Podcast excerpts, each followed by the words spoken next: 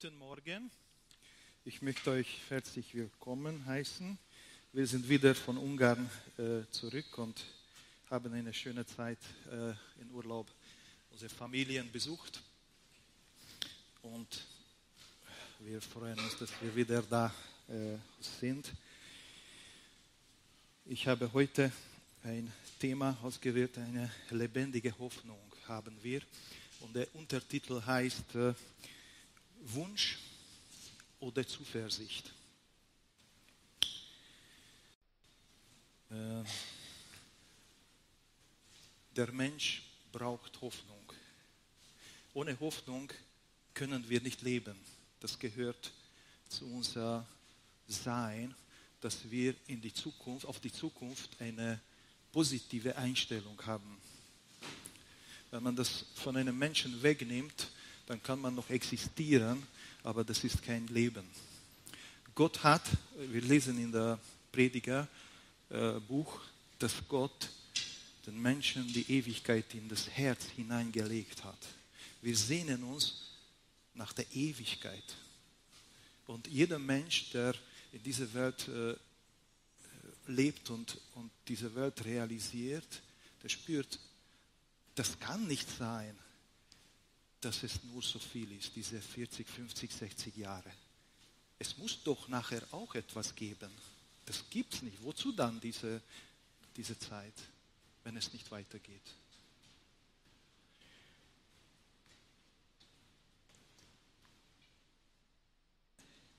Wir leben in einer Welt, wo sehr, wir sind sehr materialistisch geprägt, geprägt Entschuldigung. Und diese materialistische Weg, äh, Welt prägt uns gläubige Christen auch sehr stark. Ähm, das, wir, unser Besitz besitzt uns, sagt man. Das, das ist eine, äh, es, es entstehen gewisse Abhängigkeiten und, und äh, ich habe die Frage gestellt, warum müssen wir über dieses Thema sprechen, Hoffnung? Gerade deswegen, weil, weil wir so fixiert sind auf diese Welt. So stark.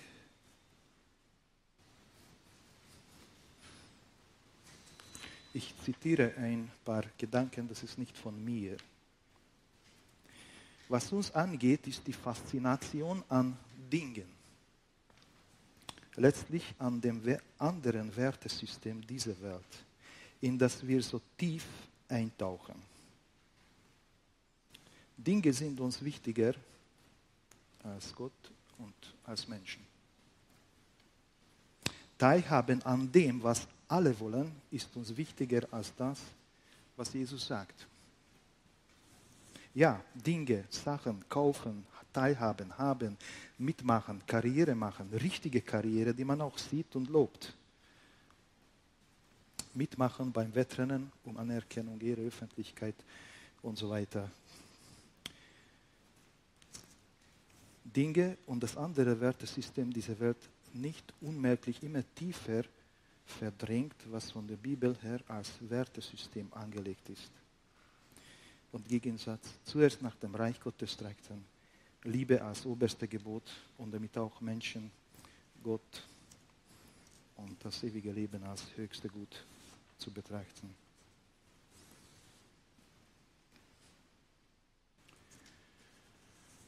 Ja, ein paar Gedanken darüber.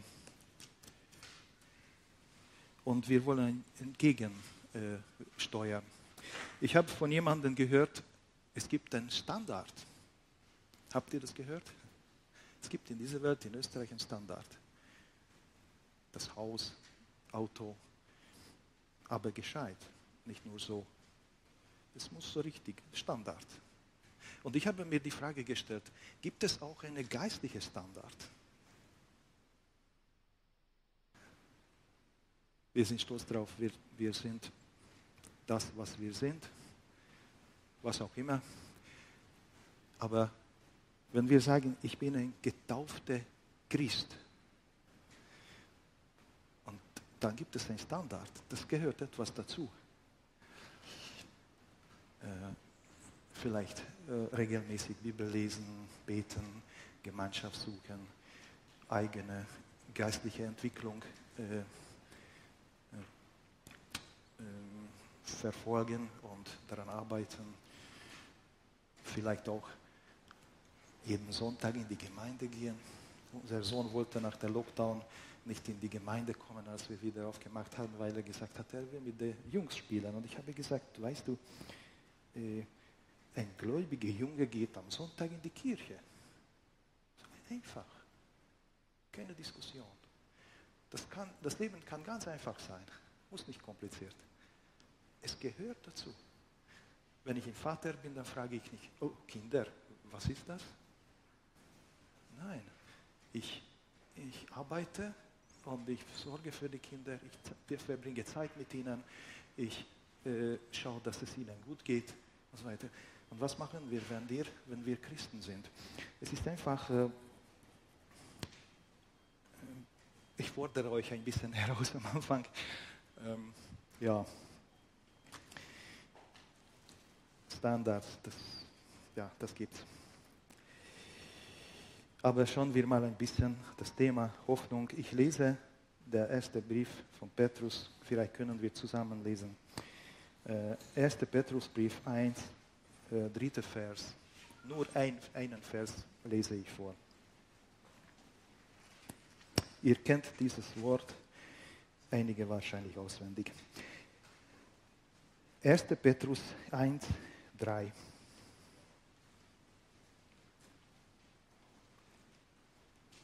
Gelobt sei Gott, der Vater unseres Herrn Jesus Christus, der uns nach seiner großen Barmherzigkeit wiedergeboren hat zu einer lebendigen Hoffnung durch die Auferstehung Jesu Christi von den Toten.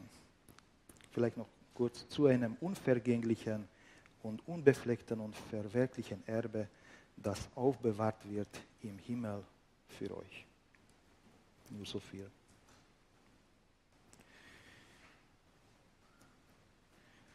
Ich weiß es nicht, als du Kind warst, welches Bild hast du von der Zukunft gehabt? Einige, einige Kinder sagen, ich werde ein Polizist. Andere, ich werde ein Feuerwehrmann. Und andere, ein Soldat oder Fußballer oder ich weiß nicht was. Äh, ich weiß nicht, was dein, dein Bild war. Kann auf meine leider nicht erinnern.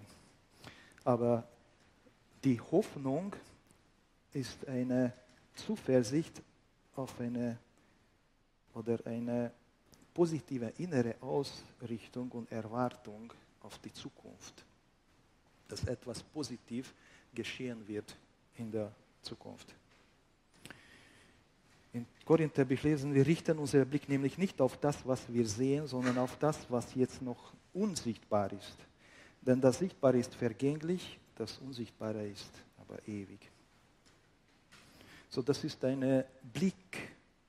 Worauf richten wir unseren Blick? Sehen wir nur das, was hier und jetzt ist, oder haben wir auch eine Perspektive darüber hinaus? Was ist eine Hoffnung? Hoffnung ist kein billiger Optimismus, wenn man sagt, es wird schon irgendwie gehen. Äh, oder, oder ist keine Stimmung, der so schwankt. Einmal habe ich Hoffnung, einmal habe ich keine Hoffnung. Äh, das ist eine freudige Erwartung, aber es ist sogar mehr, es leitet zu einer aktiven, tätigen Handlung auch in der Gegenwart. Und das beeinflusst auch unsere Gefühle, unsere, unser Dasein. Und ich möchte zwei Sachen unterscheiden. Es gibt Wünsche, wir haben Wünsche und es gibt die christliche, biblische Hoffnung. Und das ist zwei unterschiedliche Sachen. Das dürfen wir nicht durcheinander bringen, sonst verstehen wir die Hoffnung falsch.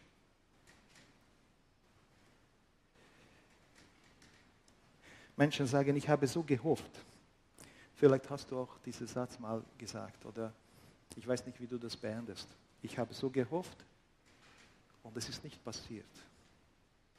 Und ich bin enttäuscht.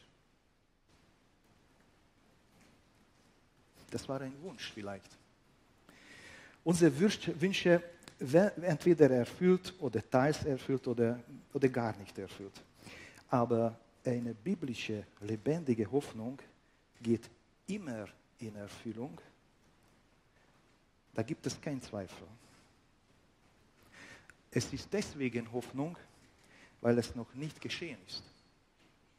Der Zeitpunkt ist noch nicht da. Aber die Hoffnung ist eine sichere Sache.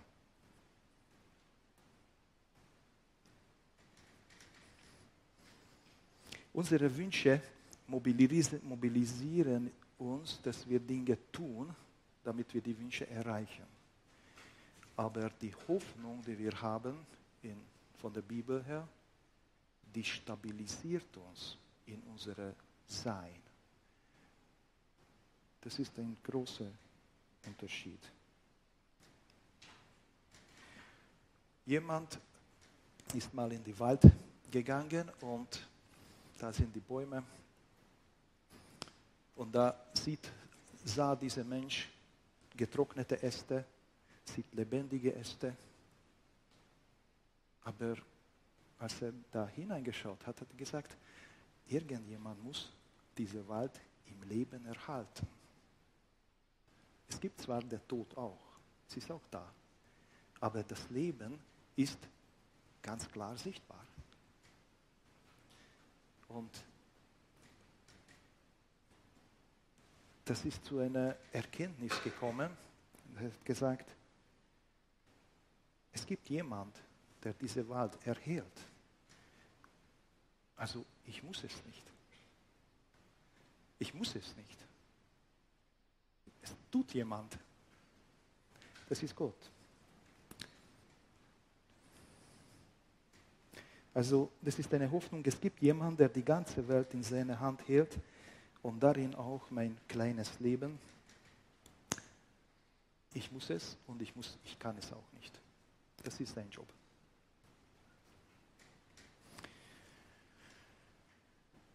Also unsere lebendige Hoffnung unterscheidet sich von den anderen Hoffnungen oder Wünschen darin, dass wir nicht auf uns, auf unsere Fähigkeiten oder auf unsere Möglichkeiten sehen, sondern wir sehen auf die Möglichkeiten Gottes.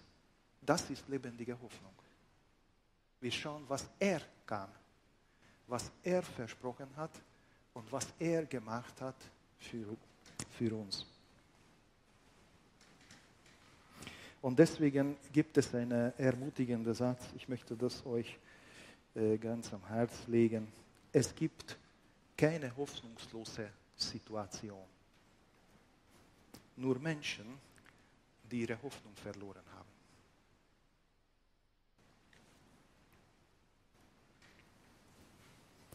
Ich möchte aber realistisch sein und deswegen zeige ich auf die andere Seite. In der Bibel lesen wir Johannes Evangelium, in dieser Welt habt ihr Angst. Aber sei getrost, ich habe die Welt überwunden. Ich glaube, dass diese Angst, wo dieses Wort steht, bedeutet äh, in der Originalsprache enge. Also eng. Ich weiß nicht, wo du stehst in deinem Leben. Manchmal haben wir finanzielle Engpässe, wo wir durchgehen müssen. Manchmal sind wir gesundheitlich eng und alles ist unsicher. Manchmal sind wir in den Beziehungen eng. Manchmal in, in der Arbeit oder in anderen Situationen. Aber sei getrost, ich habe die Welt überwunden. Manchmal begegne ich Menschen, die sehr vorsichtig sind und, und dann lesen sie Verheißungen Gottes in der Bibel, was ich auch jetzt tun werde.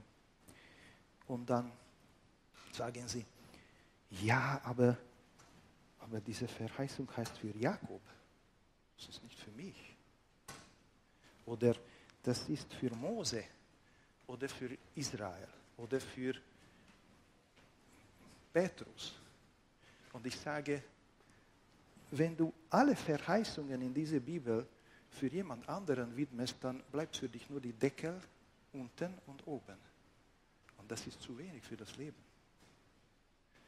Nimm Anspruch, die Verheißungen Gottes für dich und lass Gott Gott sein. Und er macht seinen Job. Und vertraue ihm. Er wird es gut machen. Wir dürfen die Verheißungen auf uns in Anspruch nehmen. Und nun spricht der Herr, der dich geschaffen hat, Jakob, und dich gemacht hat, Israel, oder denke an deinen Namen dazu.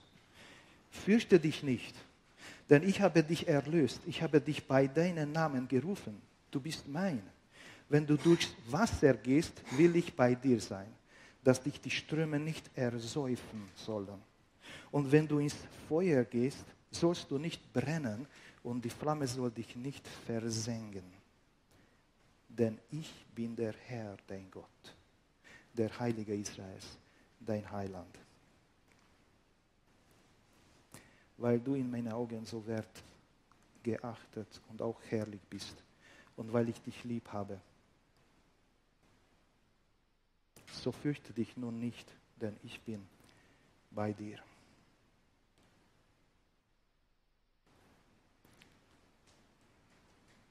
Gott möchte uns in unserer Situation begegnen und auch in jede Schwierigkeiten uns weiter begleiten. Und wir lesen auch äh, in der Petrusbrief, denn ihr seid wiedergeboren nicht aus vergänglichen, sondern aus unvergänglichen Samen, nämlich aus dem lebendigen Wort Gottes. Ganz wichtig ist, dass die Verheißungen, wie ich schon gesagt habe, nicht auf unsere Wünsche ausgerichtet ist, sondern das Wort Gottes ist die Grundlage für eine lebendige Hoffnung. Und äh, äh, deswegen hat es auch einen Bestand. Äh, und wir sollten kennenlernen und lesen die Erwartungen, die Verheißungen Gottes. Wie war es bei den Jüngern? Äh, wollte ich ein bisschen mit euch durchgehen.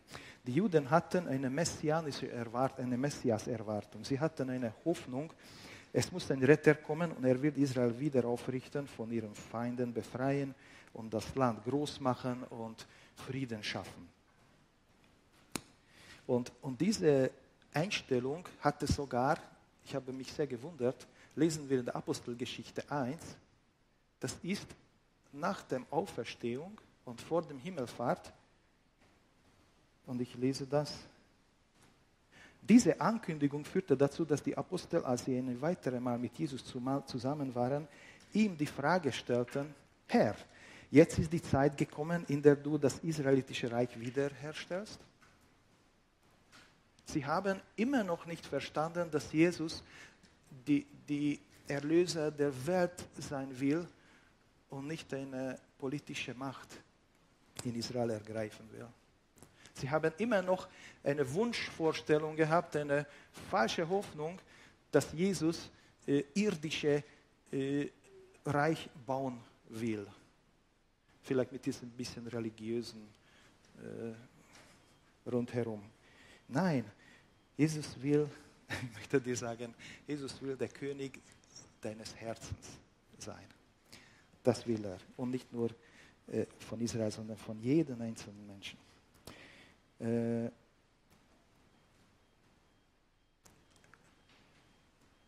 und Petrus war einer von den zwölf, die dieser Vers geschrieben hat, was ich euch vorgelesen habe.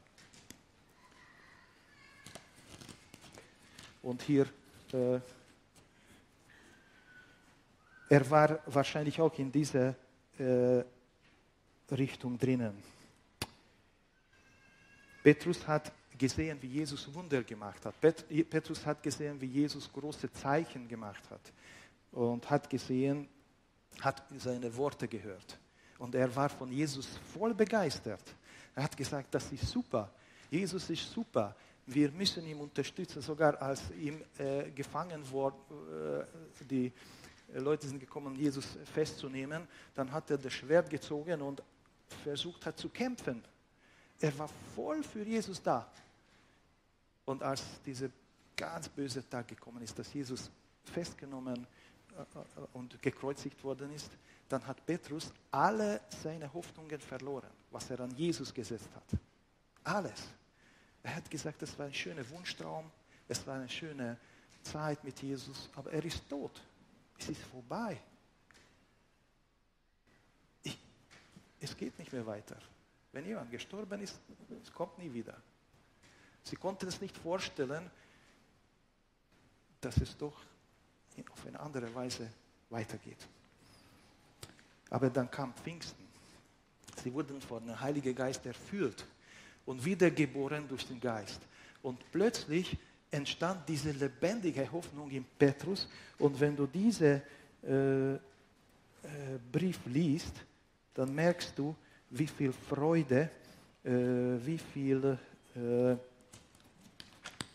Begeisterung äh, da ist, wie, wie leidenschaftlich er diese lebendige Hoffnung verkündigt. Wie wir sehen, Gelobt sei Gott, der Vater unseres Herrn Jesus Christus. Gelobt sei. Er, er jubelt und, und ist begeistert von dieser, von dieser Barmherzigkeit und von dieser lebendigen Hoffnung, was er bekommen hat. Er hat gemerkt, Jesus ist doch da. Ist anders, wie ich das mir vorgestellt habe. Aber das ist besser so. Weil er durch den Heiligen Geist überall bei uns sein kann. Und besonders denke ich, dieses Gespräch noch zurückgekommen auf äh, Lukas, äh, auf Johannes Evangelium am See Tiberias, wo Jesus zu ihm gekommen ist, noch vor der Himmelfahrt. Entschuldige, ich bin ein bisschen durcheinander. Und spricht mit Petrus und sagt, stellt drei Fragen, die, die gleiche Frage dreimal. Liebst du mich? Petrus, liebst du mich? Also Vertraust du mir auch dann, wenn, ich nicht, wenn du mich nicht verstehst? Bin ich, bin ich trotzdem der, der ich bin? Und ich glaube, diese Begegnung hat Petrus zutiefst bewegt, dass er zu dieser lebendigen Glaube gekommen ist, dass er, dass er einfach eine komplett andere eine viel stärkere Stabilität bekommen hat auf die Zukunft hinaus.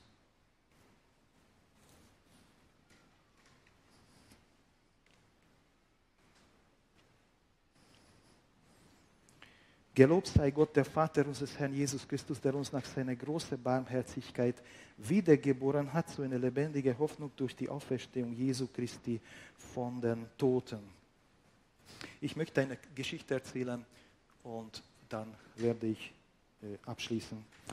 Eine dramatische Situation, äh, herzenzerreißend.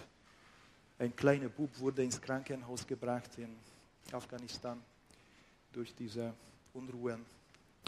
Und äh, er war, ich weiß nicht, ob er sechs Jahre alt war oder so, er war ganz äh, stark verletzt. Man hat gesehen, kämpft um das Überleben, haben sie ins Krankenhaus gebracht und dort auf dem Bett lag und die Krankenschwester haben das, diese Szene beobachtet. Der Vater ist daneben und der kleine Junge ist ohnmächtig, liegt da und, und plötzlich versucht den Kopf aufzuheben und sagt, Papa, Papa. Und als das sie gesehen haben, sie waren komplett eingegangen. Die Situation. Und ich möchte euch sagen, als Jesus Christus am Kreuz hing, ausgepeitscht und brutal gefoltert und, und qualvoll stundenlang ausgestreckt in der Hitze dort am Kreuz, am Golgotha, damit du, damit ich von unserer Schuld befreit werden. Er hat unsere Schuld auf sich genommen. Er hat unser, alles, was wir verbockt, was wir zerstört und kaputt gemacht haben in unserem Leben und in Menschen, im Leben von anderen, das hat er alles auf sich genommen. Und dann kommt ein Zeitpunkt, wo, wo er herausruft und sagt, Vater, Warum hast du mich verlassen? Er hat sogar das erleben müssen, dieses Gottverlassenheit, damit du und ich diese Gottverlassenheit nicht erleben muss, sondern wir dürfen wissen, Gott ist immer da. Also für eine lebendige Hoffnung haben wir eine, eine felsenfeste Grundlage, weil Jesus das dafür gestorben und auferstanden ist. Und nach drei Tagen oder dritten Tag hat Gott dieses Jesus bestätigt und sagt, ja, alles, was dieser Jesus gemacht hat, alles, was er gesagt hat, stimmt. Das ist die Wahrheit. Deswegen ist er auferstanden. Also wir haben einen Grund, eine lebendige Hoffnung zu haben für die Zukunft und für diese Welt auch jetzt schon. Das ist nicht nur nach unserem Sterben eine Vertröstung für die Ewigkeit, sondern das ist eine Realität, die auch das Hier und Jetzt beeinflussen darf und Gutes, Positives bewirken darf in unserem Alltag, in unserem Gemeindeleben, in unserem persönlichen Leben, in allen Bereichen. Und dazu lade ich euch ein, dass wir da unser Vertrauen voll auf Jesus Christus setzen und, auf diese, und in dieser lebendigen Hoffnung bleiben. Ich möchte beten. Vater, ich danke dir für diese lebendige Hoffnung, dass wir eine starke Zuversicht auf die Zukunft haben dürfen. Und danke, dass wir sogar über den Tod hinaus eine Hoffnung haben, dass es weitergeht, dass wir nicht nur den Tod entgegengehen, nicht zum, zum Sterben gehen in unserem Leben, sondern das ist nur ein, ein, eine Brücke, das ist nur ein Übergang. Wir haben, es geht weiter und das wird wunderbar und das wird schön und du hast uns das alles vorbereitet und gemacht für alle, die dich lieben und dich folgen. Danke, Jesus, für diese lebendige Hoffnung. Amen.